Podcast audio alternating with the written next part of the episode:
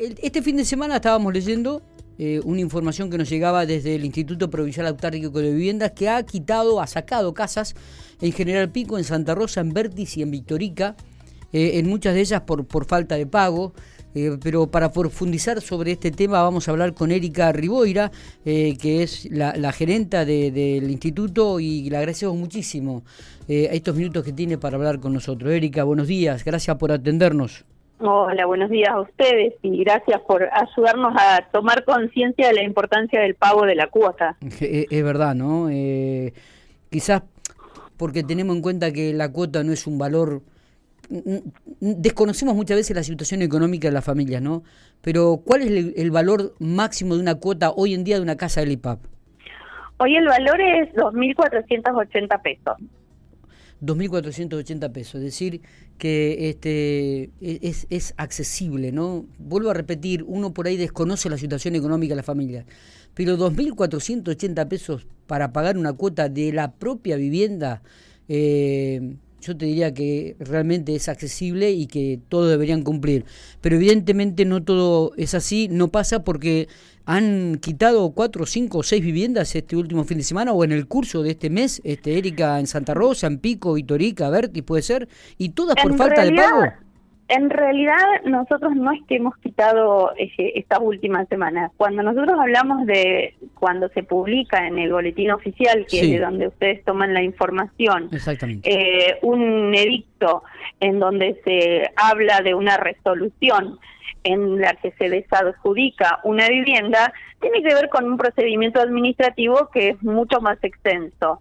Ese procedimiento administrativo lo primero que hace es conocer la situación de la vivienda. Es decir, nos acercamos a esa, a esa casa, vemos cuál es la situación con respecto a la ocupación, con respecto a la situación socioeconómica, y después de un profundo análisis con derecho a descarga, con intimaciones para que cumplan con la obligación de pago o de ocupación, según el caso, eh, se llega a tomar una resolución.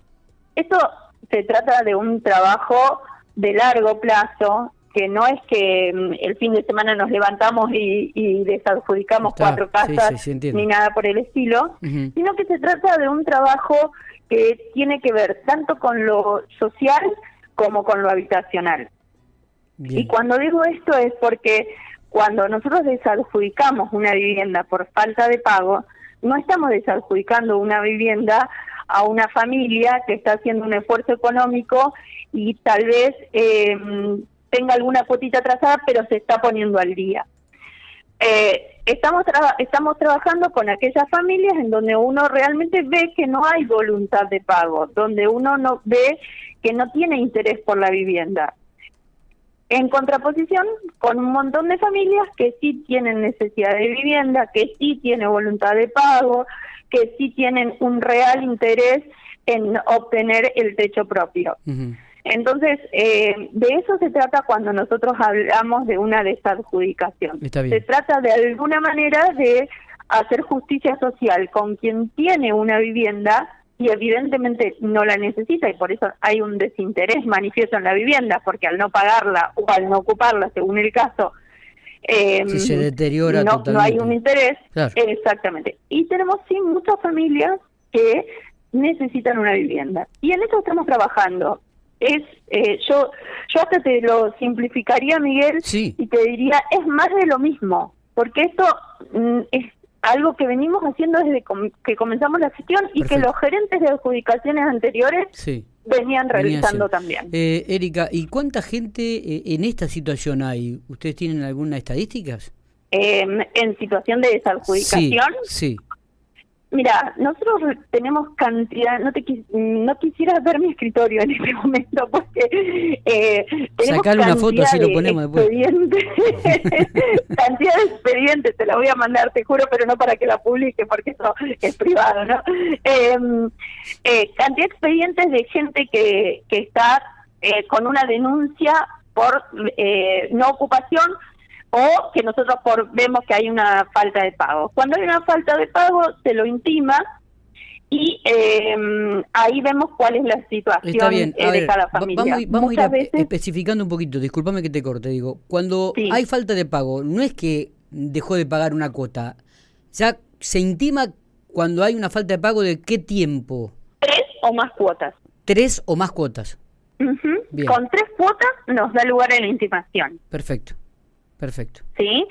Entonces, frente a esa situación, nosotros podemos encontrar eh, aquel adjudicatario que dice, mira, eh, la verdad que sí, la estoy pasando mal y se me está haciendo muy difícil, veamos de qué manera podemos empezar a regularizar la situación y empiezan a manifestar su voluntad de pago. Tenemos adjudicatarios que no tienen ningún problema económico y sí por ahí alguna decisión de el día que me intiman pago y entonces ahí es donde nosotros estamos trabajando mucho en intimar a la gente, en recordarle la obligación de pago. Bien, bien. ¿Sí? Eh, y ahí se ve cada caso particular. ¿Cuántas denuncias reciben mensualmente o, semanalmente sobre este tipo de situaciones? Mira, nosotros en, desde en Santa Rosa se eh, reciben las denuncias de toda la provincia y diariamente varía entre 3 y 5 denuncias de viviendas. Perfecto. ¿Cómo son eh, reasignadas las viviendas que se desadjudican, Erika? Ah, depende de la situación en la que estemos en cada vivienda. Si es una vivienda que nosotros está eh, completamente vacía, que no está ocupada, eh, podemos reasignar a una familia en función de la emergencia que esté eh, en el padrón que nosotros tenemos. Lamentablemente en esos casos siempre tratamos de priorizar las situaciones de salud. Tenemos muchas situaciones en donde la emergencia tiene que ver con situaciones que, que las familias están en Buenos Aires y no, no pueden volver en a Santa Rosa porque no tienen un lugar donde ser el último proceso de recuperación de su situación de salud y estos son los casos prioritarios cuando logramos recuperar viviendas. Bien, bien. En estos momentos, ¿se puede conocer el porcentaje de adjudicados que pagan la cuota y aquellos que dan eh, son morosos? Esa es una información que te la tiene que dar la, la gerencia contable. Mm, mi gerencia exclusivamente, eh, no no tengo en este momento esta información para si me lo, hubiésemos tenido, mm, me lo hubiese pedido antes la pedía. Eh, nosotros desde acá lo que hacemos es intimar a las familias que no se encuentran al día. Bien, ¿y cuántas intimaciones se están enviando mensualmente? de las enviamos por localidad, varía, eh, porque si tienen, una cosa es la familia, o sea, hay familias que ya han sido intimados y entonces están entran, entran en un plan de pago. Bien. Eh, esas familias que, aunque no están al día, como se encuentran en plan de pago, no se envía intimación. Depende mm, diariamente, eh, digamos, varían, varían mucho. y sí debo reconocer acá el importante trabajo que están haciendo los intendentes en colaboración eh, para distribuir, porque imagínate que esto es un trabajo que hay que hacer casa por casa. Claro. Hay que ir, golpear la puerta del adjudicatario, que el adjudicatario nos reciba, se notifique eh, y hasta muchas veces explicarle a la gente cuál es el procedimiento de pago. En ese sentido también ha hecho el gerente contable un trabajo muy importante en hacer mucho más accesible los medios de pago. Hoy, si cualquier pampeano que es adjudicatario de una vivienda social se acerca a un pampapago y dice su número de documento, con esos simple datos puede eh, hacer el pago de la cuota mensual. Estaba. Eh, eso es algo que sumamente positivo, que la verdad que hay, hay que rescatar el trabajo que ha hecho Ramiro, porque también la accesibilidad, el no tener que tener el papelito, imaginémonos esto en tiempo de pandemia, ¿no? Ha hecho que mucha gente pudiera mantenerse en el pago. y también eh, hay mucha gente que ha adoptado por el débito automático. Em, eh, aprovecho la nota y les cuento que cualquier persona que quiera hacer el débito automático de su cuota tiene que ir al Banco Pampa y pedir en el Banco Pampa el comprobante de CBU, esto y una copia del DNI, firma una planilla y la cuota del mes le viene descontada automáticamente desde su CBU del banco. Escuchándote, digo, tendríamos que deducir, o el denominador común de las tesas adjudicaciones de las viviendas, es justamente por falta de pago, ¿no? Este es el, el principal elemento, Erika. Las dos causales, falta de pago y falta de ocupación. Bien. Bien. Las dos causales son en simultáneo la mayoría de las veces. Está, está, perfecto. Vamos a, continuar. Estaba, estaba viendo también, digo que 2.480 pesos, que es el máximo de una cuota de una vivienda social hoy en día, es casi el 10% de lo que sería el pago de un alquiler, una vivienda hoy, una, un, un 10% de una vivienda de 24 mil pesos, estoy hablando que en algunos casos es más, ¿no? Digo, pero para una vivienda mínima, digo, de 24 mil pesos que sea un alquiler, es casi el 10%, 2.480 pesos, ¿no? Es, realmente es muy, muy, muy, muy accesible el pago.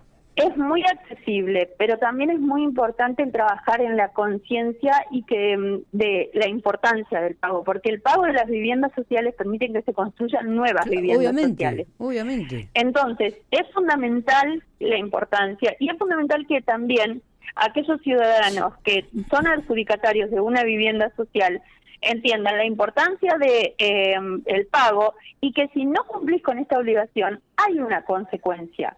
Pero esa consecuencia no es una consecuencia en donde no hay una etapa de mediación, donde no hay una etapa de diálogo, en donde si yo tengo una situación eh, personal en que no puedo hacerme eh, frente al pago, inmediatamente voy a quedar en la calle, sino cuando llegamos a esas situaciones de desadjudicación, hay todo un trabajo social hecho de por medio. Entonces, yo insisto en esta cuestión. Aquellas personas que son adjudicatarias de una vivienda social son familias prioritarias para el Estado. Son familias que el Estado le dio lugar en contraposición a otras que quedaron sin casa y que el día de hoy tal vez están pagando un alquiler, como bien vos decías, de 24 mil pesos. En ese marco tenemos una responsabilidad como Estado de cuidar las viviendas sociales que están adjudicadas el pago, eh, la ocupación para proteger a aquellas familias que próximamente les van a tocar las viviendas sociales con lo que las familias que están ocupando hoy van a pagar. Pues es una responsabilidad muy grande la que tenemos desde acá de controlar que las viviendas efectivamente se paguen y se ocupen. Perfecto. Erika, te agradecemos muchísimo eh, la información, los datos que nos has brindado y ahí te mando un WhatsApp. Eh, cuando puedas, eh, me envías los datos de, del número de adjudicatarios que están pagando las viviendas y aquellos adjudicatarios que en estos momentos son, están morosos. ¿Te parece? Vale, lo pedimos al área contable. Abrazo grande y gracias por estos minutos, como siempre. No, gracias a vos. Hasta luego.